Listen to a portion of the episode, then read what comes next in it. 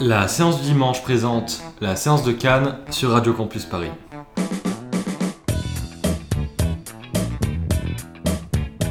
Bonsoir et bienvenue dans cet avant-dernier épisode de la séance du dimanche au Festival de Cannes. Alors que l'heure du bilan approche, c'est dans quelques heures si vous nous écoutez en direct, et demain à l'heure où on enregistre,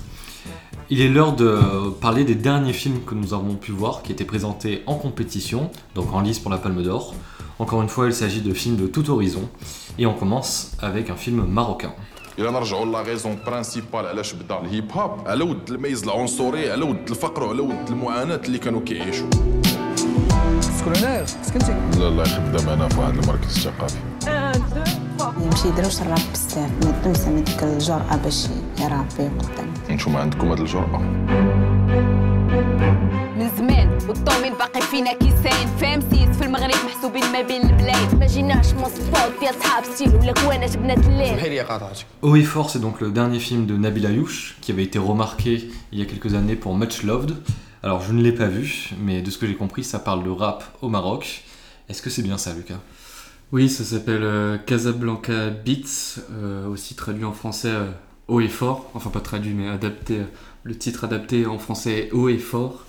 Et euh, oui, ça prend le, le hip-hop comme euh, thème puisque euh, c'est l'histoire d'un d'un professeur hein, qui va se jouer, qui va se mettre dans la peau d'un professeur qui a une trentaine d'années et qui va enseigner à des élèves dans, une, dans un centre culturel bah, les, le, à, à rapper en fait, à rapper et de, manière plus générale à apprendre la culture hip-hop. Et euh, voilà, en gros ce que c'est, ce sont des jeunes euh, donc de plutôt de banlieue, de quartiers euh, défavorisés, de quartiers pauvres. Et évidemment le but pour ces élèves, bah, c'est de d'avoir, je sais pas, de meilleures ambitions, une meilleure, un meilleur caractère par le biais en tout cas de, de l'apprentissage du hip-hop. Alors c'est un film assez, assez faible quand même, je pense, en, en termes de réal ou de propos et tout ça. Euh, évidemment, ça fait penser à. Enfin, moi en tout cas, ça m'a vachement fait penser à Entre les murs, donc le film de Laurent Cantet qui avait d'ailleurs gagné la Palme d'Or, euh, je sais plus quelle année, mais euh, dans les années 2010.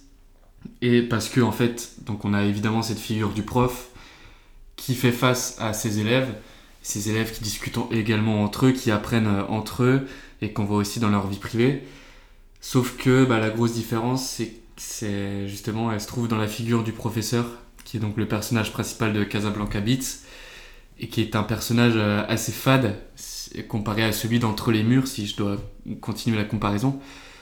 Et euh, la grande différence, c'est que dans Entre les murs, eh ben, il y a une, différence de milieu entre le professeur et les élèves. Sauf que là, il n'y en a pas du tout, euh, puisque le professeur, et en fait, il vient du même milieu que les élèves, c'est un peu euh, enfin lui, en fait, il, était dans la même situation qu'eux euh, euh, il, y a, il y a quelques années, donc forcément, il y a moins de confrontation que, dans un, que dans le film de Laurent Cantet, et donc c'est moins intéressant à, ce niveau-là. Puis on a aussi de, plein de propos un peu, un peu niais, du style, oui, les élèves qui commencent à parler de Daesh, tout ça. Qui ont aussi tout, tout le but aussi du film, c'est de montrer que le hip-hop c'est une belle culture euh, généreuse, euh, qui n'est pas que de l'insulte et tout ça, alors qu'il y a énormément d'insultes euh, d'un autre côté. Mais euh, au-delà de ça, oui, c'est des conversations un peu pompeuses, un peu niaises, qui sont pas forcément euh, agréables à suivre. C'est pas non plus un raté total, il y a quelques scènes sympas, mais c'est quand même faible dans l'ensemble.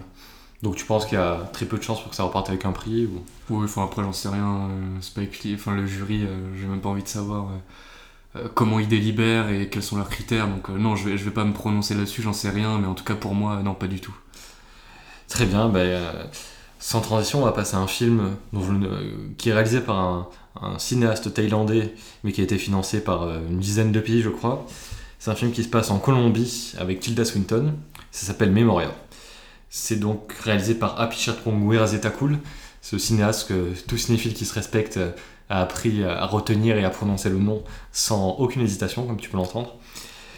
Memoria, comment le, comment le résumer?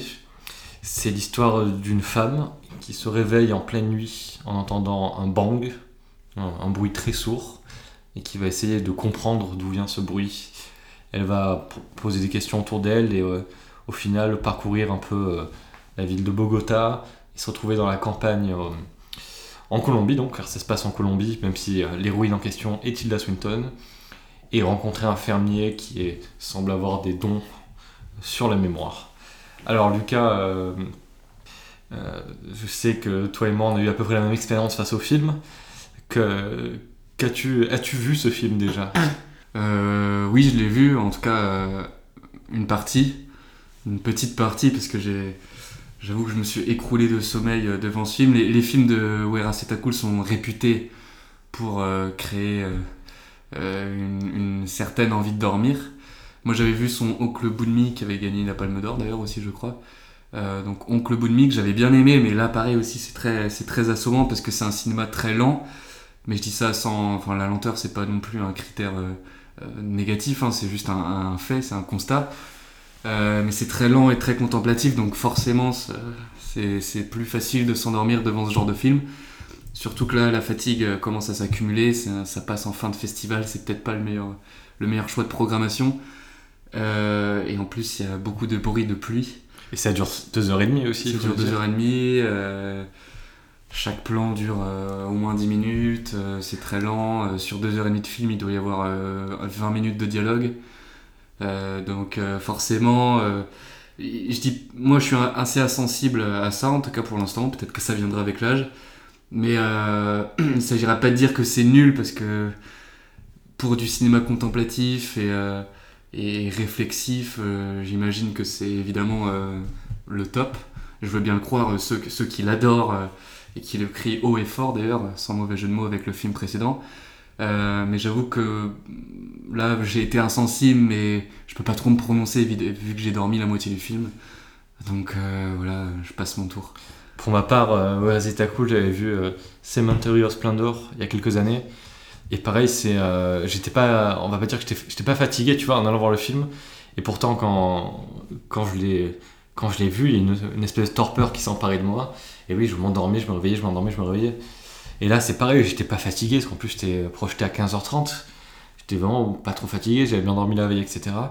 Mais euh, au, bout du troisième plan, même si les plans durent 5 minutes, hein, donc au bout d'un quart d'heure, quoi. Oui, impossible vraiment de garder les yeux ouverts, donc je, m'assoupissais, je me réveillais, je m'assoupissais, je me réveillais, avec... euh, en plus, c'est un sommeil un peu bizarre, où on, a l'impression de continuer à regarder le film, donc euh, voilà, et c'est ça pendant deux heures et demie. Comme tu l'as dit, pour du cinéma contemplatif, c'est réussi, hein, je pense, parce que vraiment, c'est presque de l'ASMR à ce niveau-là. Mais c'est vrai que c'est guère passionnant, enfin, c'est un cinéma qui me passionne, même si je suis pas non plus euh, euh, forcément euh, contre tout ce qui est un peu lent au cinéma. Non, non, moi non plus. Mais là, pour le coup, oui, c'est quand même très, euh, très poussé. C'est presque, c'est presque une installation expérimentale en fait à ce niveau. Parce que les- il y a des scènes où les personnages ne bougent pas dans le plan pendant 5 minutes. À la fin, ça part dans des territoires un peu étranges. Alors j'ai réussi à tracer des fils entre les différents personnages, dans le scénario, etc. Mais euh, c'est euh, un peu comme Tralala, dans, dans, un style tout à fait différent. C'est une expérience que je suis content d'avoir vécue ici, mais que, je ne retenterai pas, ou en tout cas je verrai en club bout de mi dans des situations similaires, je pense. On va maintenant parler d'un film australien, réalisé, je crois qu'il est américain, mais c'est un film tourné en Australie, prenant pour thème et pour décor l'Australie. Ça s'appelle Nitram, et ça n'a aucun rapport avec le cinéma de Rosetta Cool. When he was a little boy, we used to play a game at the fabric shop in town. He'd go off and hide in all the big, tall rolls of fabric, and then I'd try and find it. He loved it. I loved it.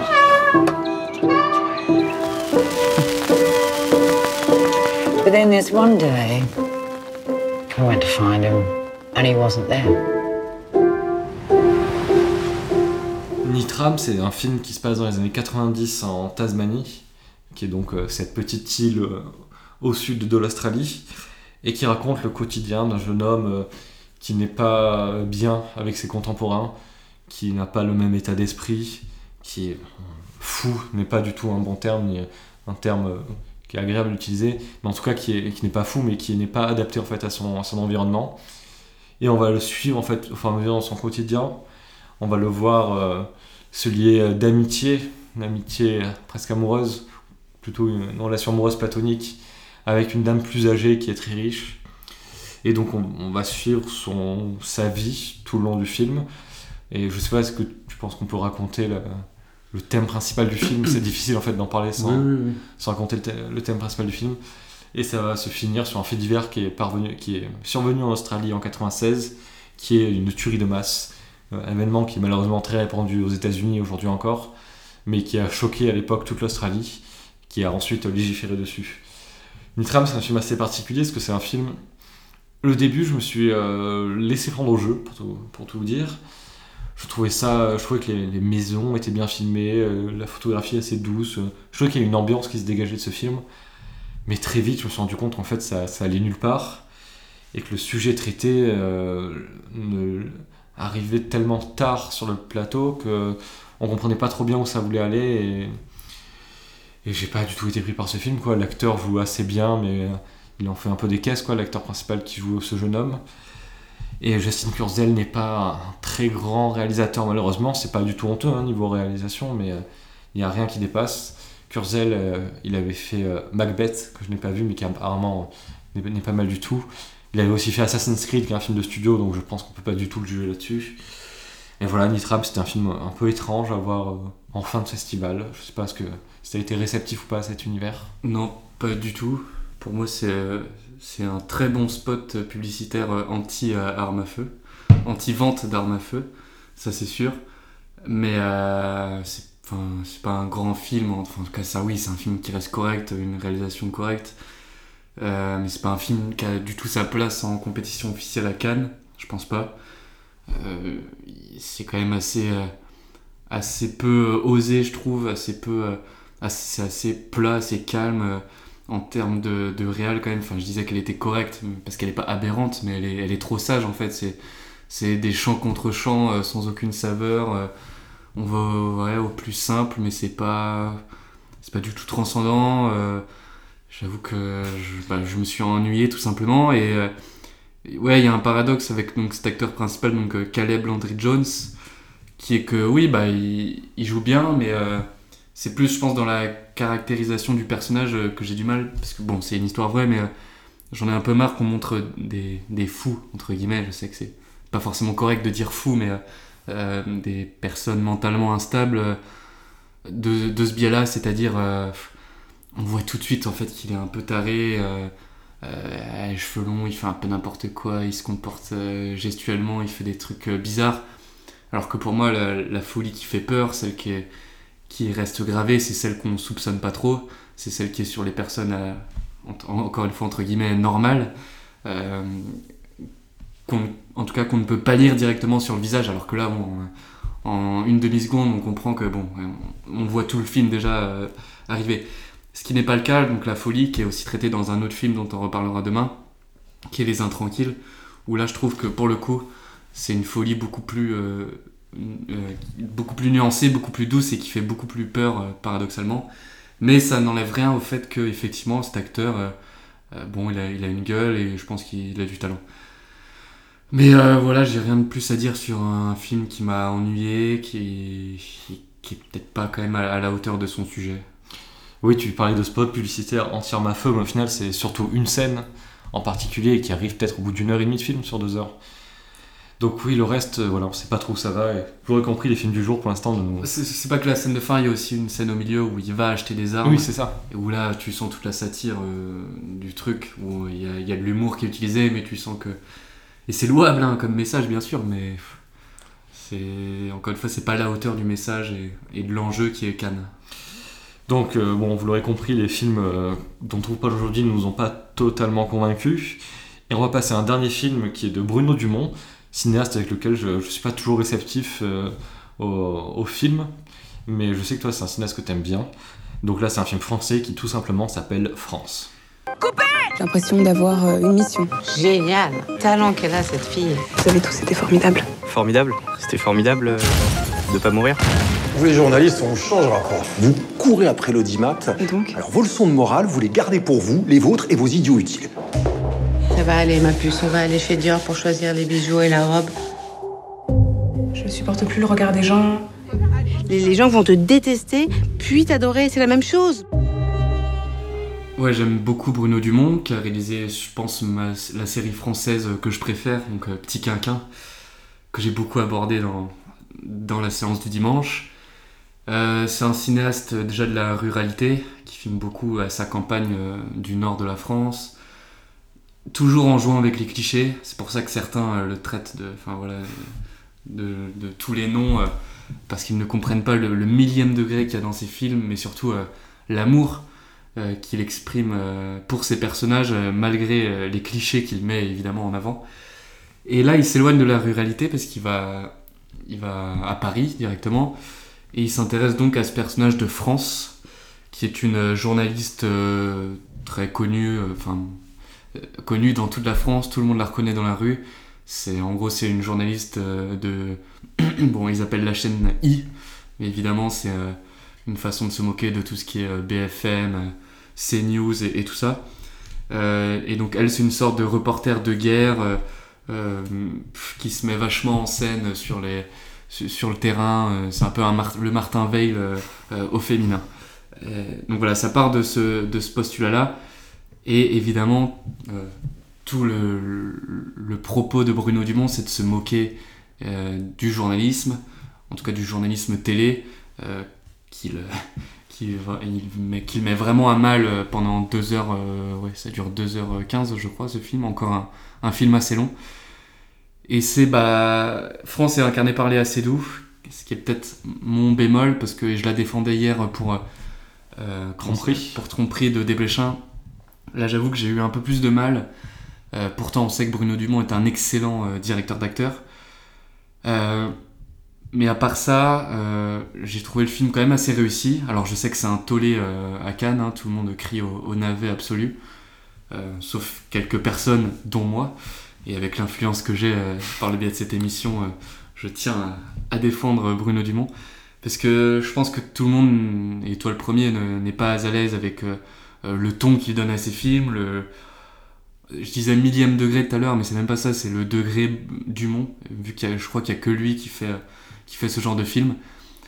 Il y a des séquences drôles, il y a des séquences très gênantes. c'est inclassable en fait, mais il y a au moins un plan que moi que j'avais jamais vu, euh, qui est bah, Léa Seydoux qui est dans sa voiture et euh, qui apprend une, terrible nouvelle, je sais plus laquelle d'ailleurs, mais Léa Seydoux pleure beaucoup pendant ce film. Et en fait, euh, Dumont place la caméra sous le, volant de la voiture, ce qui fait qu'on voit Seydoux s'effondrer, bah, littéralement la tête dans le guidon, sur la caméra. Et il y a évidemment avec l'effet de la gravité, tu as tous ces traits du visage qui, qui sont attirés vers le, vers le sol et ça donne vraiment un visage euh, horrible. Et euh, sur le visage de Léa Seydoux, euh, c'est quand même assez particulier. Et voilà, il arrive comme ça à, je sais pas, à créer des trucs. Il y a aussi toute une séquence avec un accident de voiture qui est, qui est, qui est ma scène préférée, je pense, du film. Et qui est donc surplombée par la musique de Christophe. Donc la, dernière musique de Christophe, évidemment, qui, est, qui nous a quittés il y a quelques mois maintenant. Et, et qui signe une, musique vraiment géniale, euh, sans parole, mais euh, qui vraiment euh, donne tout son charme au film. Je pense honnêtement pas que c'est un film que je recommanderais, sauf si vous aimez le cinéma de Bruno Dumont. Mais sinon, non, je, sais que ça va ne pas plaire à, beaucoup, beaucoup de monde. Voilà, bon, pourquoi pas tenter, mais je pense qu'il faut commencer Bruno Dumont avec d'autres films.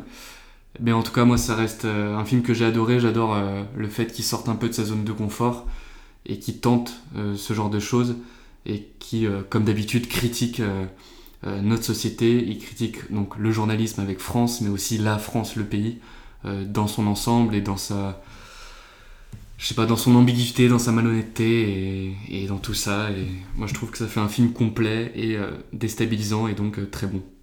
Étonnamment, tu m'as un peu donné envie de le voir. Écoutez, c'est juste avec la scène de la voiture. euh, J'avoue que ça m'intrigue un peu, donc je pense à le voir quand, quand il sortira au cinéma euh, avec un ami fan de Dumont qui se reconnaîtra s'il nous écoute. Demain, c'est notre dernier jour à Cannes, donc on vous parlera des tout derniers films qu'on a vus, euh, qu'on a vus notamment aujourd'hui, qui sont Les Intranquilles de Joachim Lafosse, Emergency Declaration et The French Dispatch de Wes Anderson. On aura aussi des invités pour parler de Titan et de Vortex. Et on fera un petit bilan euh, de cette euh, 74e édition du Festival de Cannes, avec évidemment notre palmarès personnel. Sur ce, on se quitte avec une musique de Christophe. Donc malheureusement, la BO de France n'est pas encore sortie en France. Mais euh, donc on va s'écouter hein, le classique de chez Classique, Aline par Christophe. À demain Lucas. À demain, bonne nuit, bonne soirée.